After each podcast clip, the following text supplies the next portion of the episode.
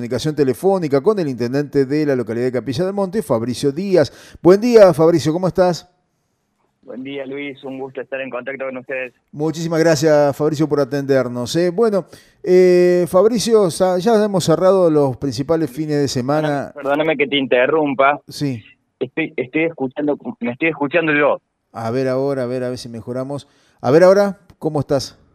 Hola, ahí está perfecto. Bien, bien. Eh, Fabricio, hemos cerrado ya Semana Santa, cerramos Carnaval, cerramos el verano. ¿Cuál es la evaluación que haces desde, tu óptica de jefe del Ejecutivo allí con relación al comportamiento de estos días, de estas fechas tan importantes en cuanto al turismo? Estuvo muy bueno. Nosotros teníamos eh, un, como todas las localidades turísticas de Córdoba, al inicio de la temporada, esa incertidumbre de qué iba a pasar cuando viniese tanta gente, si se cerraba o no se cerraban la circulación. Y afortunadamente, bueno, tuvimos una, una temporada muy buena con más de 166 mil personas que nos visitaron según la aplicación Cuidar, que es un registro muy claro de la gente que circuló en, en la República Argentina y eso nos dejó posicionados en el sexto lugar a nivel provincial y segundos en Punilla después de Villa Carlos Paz en cantidad de eh, visitantes, mm. de permisos otorgados ¿no? para los visitantes. Bien, en cuanto al...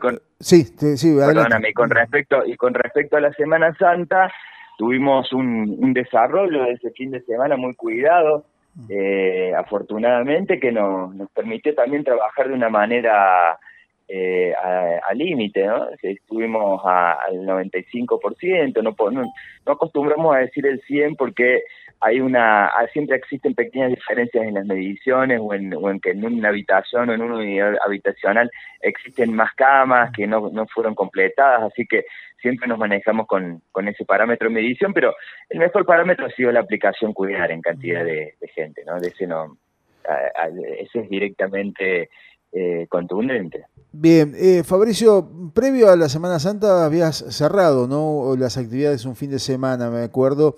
Eh, ¿El resultado fue una, fue una decisión acertada en ese momento?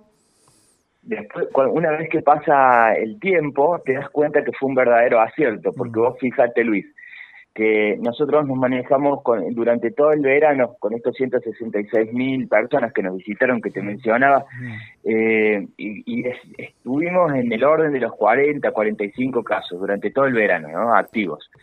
Eh, y cuando terminó la temporada, pasaron unos días y nos encontramos con 88 casos un día. Y ahí eso nos prendió una alerta, digo, esto se nos duplicó. Si no tomamos una decisión para medir cómo evoluciona, qué, es lo que qué es lo que impacta en estas decisiones, y vamos a tener un problema, vamos a llegar a la Semana Santa con eh, 150, 200 casos y ponemos en riesgo esta situación, ¿no? Mm. Entonces, eh, tomamos la decisión de suspender la no, no la actividad nocturna, sino los espectáculos públicos. Eh, llámese peña, eh, eh shows, todo tipo de presentación de espectáculos públicos, musicales, teatrales y creó un poco de, incomodidad porque éramos los primeros que estábamos tomando esas decisiones, pero fíjate que a la semana nosotros pudimos empezar a dar de altas y no tuvimos nuevos contagios. Y eso hizo que Capilla del Monte se estabilizara de nuevo en ese orden de los 40 casos. Después bajamos bajamos mucho más, llegamos, no sé, a, a 20 y pico de casos y ahora estamos llegando a 50, 54, una cosa así. Eh, que eso está bien, es fluctuante, ¿no? Es acorde a, las situaciones que se van dando en la media provincial. Pero vos fijate que eh, todo este tipo de medidas, cuando vos ya la, empezás a tener palpable, que se te va de las manos, si se te fuera de las manos, tenés como, como de alguna manera frenarlo y controlarlo. Así, hoy te puedo decir que fue muy muy buena la, la decisión de, de haber cerrado ese fin de semana. Y vos fíjate que mm, lo traigo a colación porque ahora están hablando, ¿no? Algunos expertos que asesoran al presidente de la Nación de estos cierres focalizados, ¿no? Pero cierres eh, completos por un tiempo determinado eh, en un lugar determinado, donde los, los casos vayan creciendo y hacer este cierre. Eh, ¿Compartís esa idea desde la óptica de lo institucional, te hablo, no, no de lo científico, sino eh, ¿te parece que sería una medida adecuada para, para poder ver si se puede frenar este avance de la segunda ola? Lo que pasa, Luis, que la medida, la óptica institucional tiene un sustento científico, o sea, por, termómetro social nosotros o por termómetro de, percepción institucional, la verdad que no, no debiéramos eh, basarnos en estas cosas si no son por rigor científico. Y si los científicos sostienen eso, la verdad que sería un, poco arrogante de, mi parte ponerme a opinar sobre esas cosas. Lo que sí creo es que eh, de repente no estaría malo en lugares de alto riesgo. A ver, nosotros no, no, no estamos en esa situación y creo que localidades punidas, la verdad que desconozco cómo, cómo, cómo va esto hacia el sur de Punilla, ¿no? Entiendo que Carlos Paz y algunas ciudades grandes más tienen una escalada importante, pero no sé si están en esa escala de riesgo de la, de que se está hablando. Eh, lo que sí creo que si, si está estudiado y existe estadística y, un rigor científico, me parece que son medidas que hay que, analizarlas, ¿no? Desde las instituciones para avanzar y, tratar de, combatir este flagelo que nos está, nos está acosando. Así es. Eh, ¿Cómo estás con las vacunaciones allí en, tu localidad, Fabricio? Sostenido. Nosotros venimos con un... Eh, a ver, cuando se corta el envío, bueno, suspendemos un día, dos, pero después estamos con dos procesos de vacunación y un centro de testeo. Nosotros testeamos eh, a la mañana y a la tarde en nuestro eh, hospital. Hemos armado eh, una sala de recepción para pacientes febriles y potenciales COVID, ¿no? Para que no tengan que vínculo con el hospital. es un consultorio de febriles denominado. Pero además tomamos la decisión hace una semana de empezar con una, eh, una campaña de testeos masivos en la vía pública. Entonces ya llevamos hoy es el tercer, cuarto día de, estos testeos con los que nos hemos encontrado en muchos casos, ¿no? Que es gente que pasa a sacarse la duda de repente y se encuentra con que es positivo. Entonces, cuanto más testeamos, más control tenemos de la situación, ¿no? Nos encontramos con más casos, por supuesto, pero eso nos permite eh, aislar gente y que no se siga propagando esto. Claro, porque allí está el punto, ¿no? Que, que, es el debate desde el año pasado, ¿no? La cantidad de testeos que se realizan. Y estamos viendo que hay distintos municipios que están tomando esa posta de comenzar a disponer de distintos lugares para hacer los testeos. Y por supuesto allí es donde se capta aquel que no eh, este, digamos, es asintomático y que sigue transmitiendo el virus. Así que esto me parece que es una, un punto importante, es algo que se venía reclamando desde el año pasado. Sí, por supuesto, nosotros tenemos de todas formas, tuvimos durante toda la pandemia doble turno en el consultorio de febriles de testeo, mañana y tarde, inclusive sábado, hemos trabajado algunos domingos, eh, pero ahora, bueno, eh, hemos decidido estar en el centro, en la vía pública, armamos una carpa con la Secretaría de Salud y la dirección del hospital, armamos una carpa donde eh, montamos toda una, un, escritorio con lugar para que la gente espere, que tomarle nota de sus datos, toda una situación para que justamente podamos estar atentos a la prevención de esto, ¿no? Creo que hay que estar. ¿no? Así es. Fabricio, eh, veo que por la información que nos envía José permanentemente, que están también trabajando en otro punto importante que hace allí a la localidad, como es el basural, la remediación y todo esto que están trabajando en ambiente, ¿no? ¿Están ahora en procesos de quemas controladas allí en el basural? En este momento estamos quemando, mira, mm. recién corto el teléfono con la secretaria de Ambiente, que estuvimos charlando un rato a ver cómo viene eso. Mm. Nosotros hemos hecho una, una quema prescrita, ¿no? Como mm. se denomina, eh, controlada, eh, con las autorizaciones pertinentes en la Secretaría de Ambiente de la provincia y en conocimiento del plan del manejo del fuego y controlada por el cuartel de bomberos de Capilla del Monte.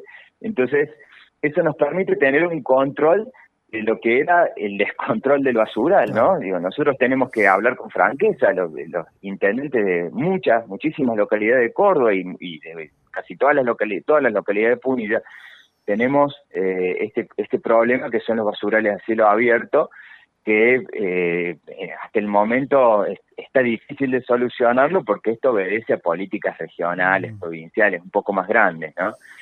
Eh, entonces tenemos que atender la situación. Nosotros, fíjate Luis, que hemos, desde que yo soy intendente, el año pasado este basural se, se prendió, eh, me acuerdo cuando estábamos en invierno y que no se propagó, no se escapó porque ya el año apenas había entrado, fue una de las primeras acciones que, que, decidimos, fue eh, crear esos cortafuegos y separar la, la, la materia de combustión y todas estas cosas que nos permitieron controlarlo rápido. Y para este año, ya atendiendo, el, atentos al, problema de los incendios y toda esta, vulnerabilidad que hay en ese lugar, ¿no? Por, por la situación que tiene el basural a cielo abierto, decidimos achicarlo. Entonces, vendimos 54, 57 toneladas de chatarra. Hicimos un convenio con Olsin para sacarnos todos los neumáticos de encima del basural y, y trasladarlos, llevárselos a ellos, a su planta, a que los traten. Y a partir de ahí, con nuestra planta de reciclado, empezamos a reducir mucho más en, toneladas. Vendemos mucho más en cartón, en plástico, en vidrio. Y ahora nos quedaba este gran problema que era una, una montaña enorme de la poda de, todo Capilla del Monte, que va a parar al basural. Y es, eso tiene una enorme carga de combustión. Así que le, encargué a la Secretaría de Ambiente que, que nos juntáramos ¿no? y habláramos con franqueza. Estas son cosas de las que hay que hablar nosotros teníamos un camino crítico. O quemábamos nosotros controladamente, o si esto se quemaba eh, sin querer, eh, nos ponen un riesgo enorme, ¿no? Porque normalmente se quema todo cuando se quema sin querer. Entonces tomamos la decisión esta con organizaciones ambientales, los pusimos en conocimiento, eh, empezamos a avisar por todos los medios a la población, así que ya llevamos el segundo día de quema y no, no hemos tenido ningún inconveniente, ¿no? La gente está al tanto de lo que está pasando. ¿Hay negociaciones eh, a nivel comunidad regional, eh, Fabricio, para tratar de eliminar los basurales a cielo abierto o todavía es algo que está muy verde eso? Eh, hay una serie de proyectos presentados en la Nación y estamos esperando, pero no, no hay nada definido en concreto, o sea nosotros no podemos estar atados a este a este tipo de situaciones lo que necesitamos es o sea es resolverlo porque a ver qué me pasa viene el invierno la poda se seca la gente tira las cenizas de la salamandra del hogar el, el tacho lo cargan en la basura va todo junto al basural y eso después se termina quemando. Y nos pone en un riesgo te acordarás lo que fue el año 2018 se quemó casi todo Capri del Monte, toda la sierra, digo, no, no está en nosotros bajo ningún punto de vista eso, así que hemos tomado la decisión de, gestionarlo al basural. Entonces, es un problema, este basural tiene más de 50 años, Luis, te imaginarás de, lo que estamos hablando. Mm.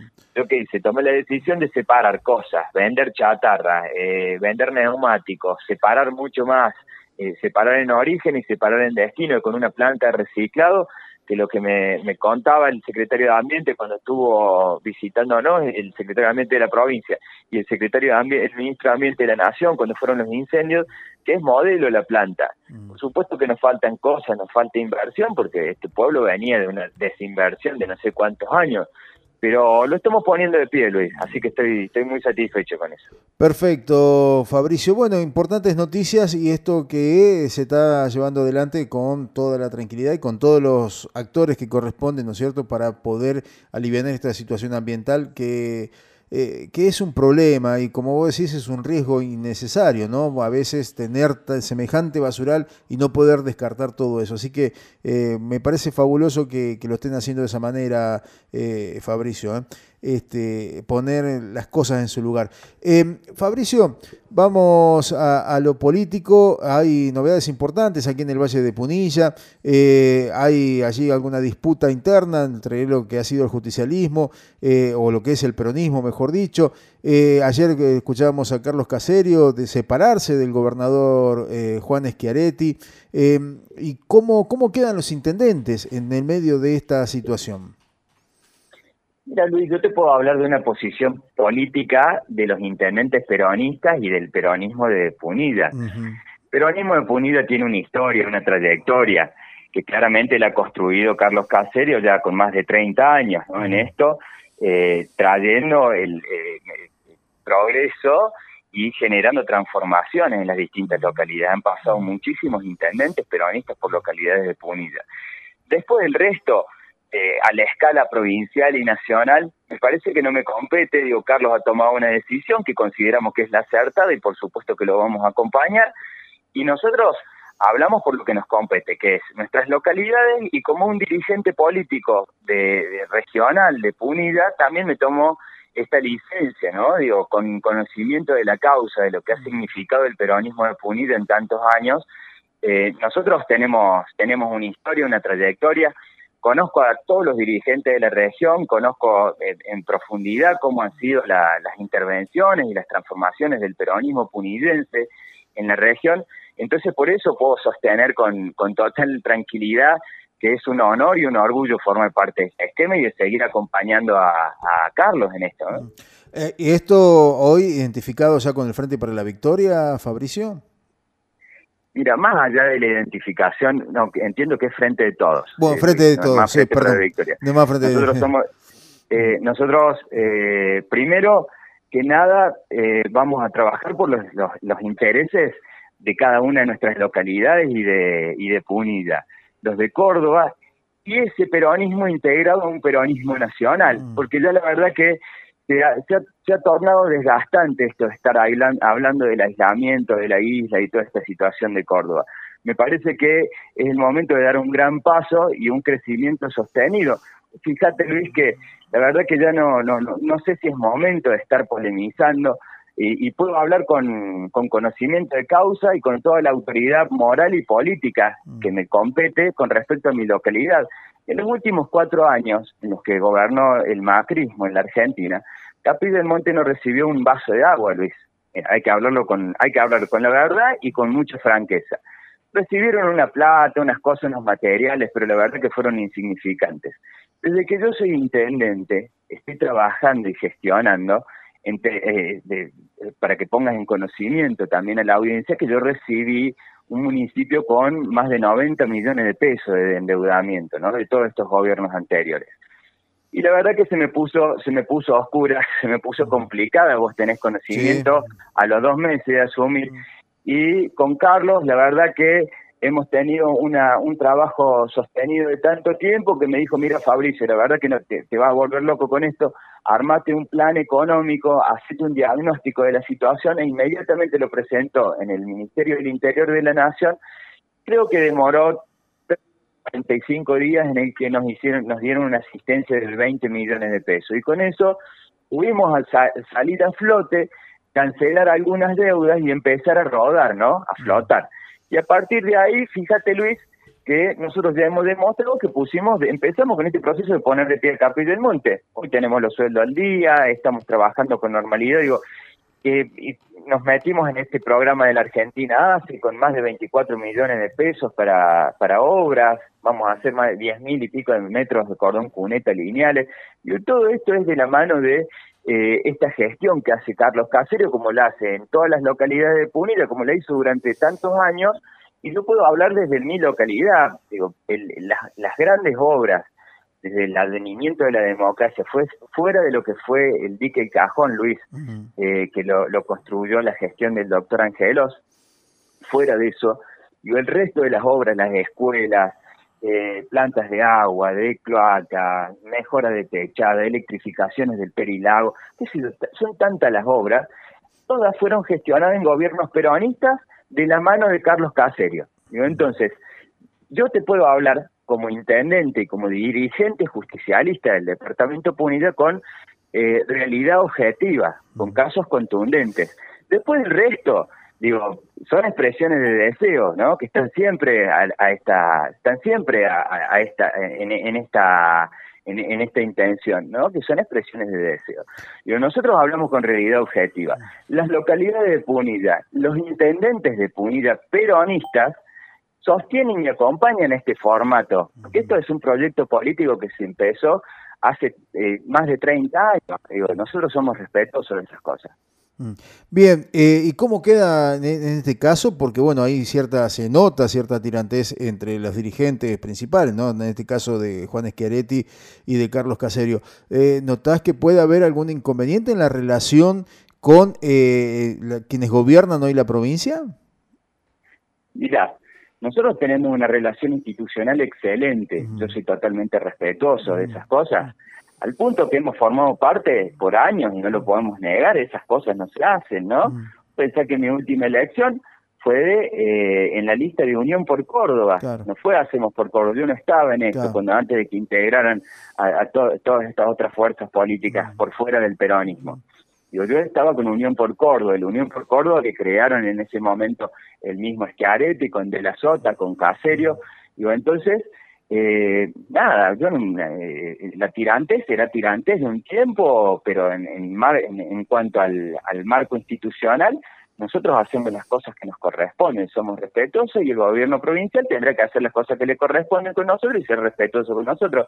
No hay mucho, no hay mucho que discutir en esto. Y después, en cuanto a una idea política, se está llevando adelante esto de eh, las listas y el armado de las cosas que hacen a la próxima elección, que mm. desconozco la fecha, si será en octubre o más adelante. Así es. Eh, bien. Eh, hacemos por Córdoba, ha decidido llevar una, una candidatura a encabezar la lista de senadores, que es la esposa del gobernador aparentemente, mm. y nosotros vamos a seguir apoyando con muchísima convicción y con toda la fuerza al, al actual senador Caserio no hay nada de sorprendente en esto. Digo, ¿no? El peronismo de Punilla es orgánico, está siempre encolumnado y seguro siempre ha pasado, Luis, que eh, por ahí quedan dirigentes que no se han sentido del todo contenidos o por algún motivo se han sentido ofendidos o enojados y eso hace que se vayan, pero después todos vuelven y terminan, porque esto es una gran familia. ¿no? Mm. Bien. Bien, perfecto. Eh, importante esto, ¿no? Que sea todo así, ¿no? En paz. A ver, las divergencias en las ideas pueden existir mientras estas discusiones se den en ese marco, ¿no? En el marco del debate ideológico, del debate político, eh, y que las, las relaciones continúen siendo normales. Eh, esto es lo que todos buscamos, ¿no? Pero por supuesto, esto hay que tomarlo con mucha naturalidad. Nosotros hemos sido siempre respetuosos, hemos tenido una relación institucional y vos me conocés, Luis, eh, he trabajado con la legisladora Caserio en todo el departamento Punilla de una forma institucional cuando estaba en la agencia Córdoba Turismo con intendentes peronistas, radicales, socialistas y sin, sin mirar de qué se trataba, ¿no? Digo, esto es lo que hace a la, a la construcción de la política moderna también. Así es. Eh, muchísimas gracias por atendernos, Fabricio, y seguramente seguiremos de cerca todas las alternativas de lo que pasa en ese municipio tan importante que tenemos aquí en el Valle de Punilla, turísticamente hablando, políticamente y socialmente también, eh, porque siempre, siempre ponemos la atención en todo lo que ocurre allí en Capilla del Monte. Te mando un fuerte abrazo. Muchas gracias, Luis. Un abrazo para ustedes, para toda la audiencia.